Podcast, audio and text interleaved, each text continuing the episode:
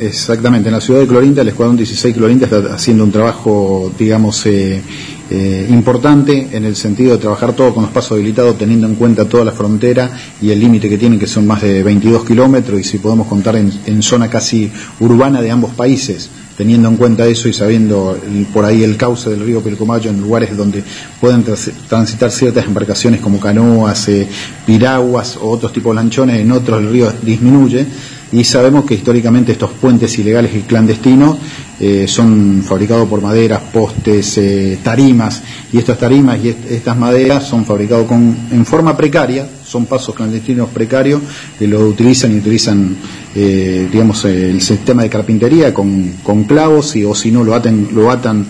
con ciertos como alambres, piola, y las patrullas al detectar se informa a la justicia federal, se hacen las actuaciones, se desarman, se utilizan también el personal con motosierras, machete, es todo un trabajo. Y ayer, en el caso de ayer, se detectaron más cinco, cinco puentes de cierta, ciertos lugares hasta otros en los diferentes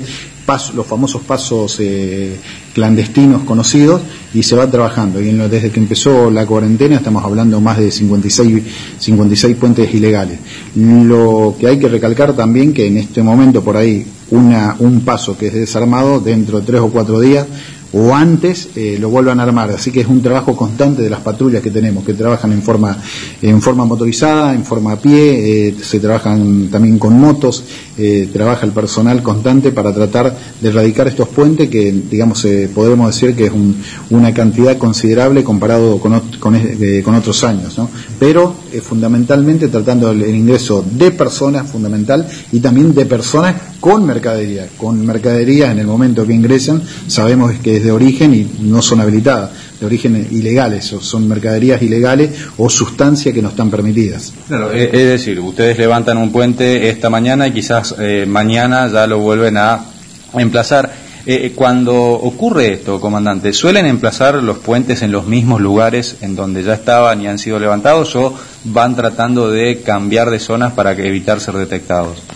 Mm, mire, nosotros eh, en el momento donde está el cauce del río lo, lo, desarmamos al puente hasta la mitad, porque la otra mitad ya es del país vecino. Generalmente por ahí el país vecino colabora y trabaja también de acuerdo a su sistema, pero queda nosotros desarmamos hasta la mitad, ya lo destruimos parcialmente nuestra parte